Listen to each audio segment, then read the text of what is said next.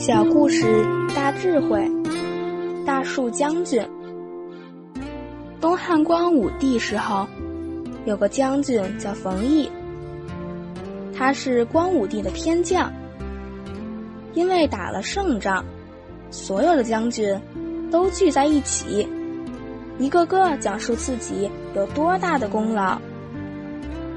在互相标榜当中，冯异一句话也没说，跑到一棵大树下，默默地坐在那里，不与他们争名夺利。光武帝知道了，也很感动，就封冯异为大树将军。往往当一个人有德行，不去争夺名利的时候，其他人就会觉得惭愧，就会反省自己。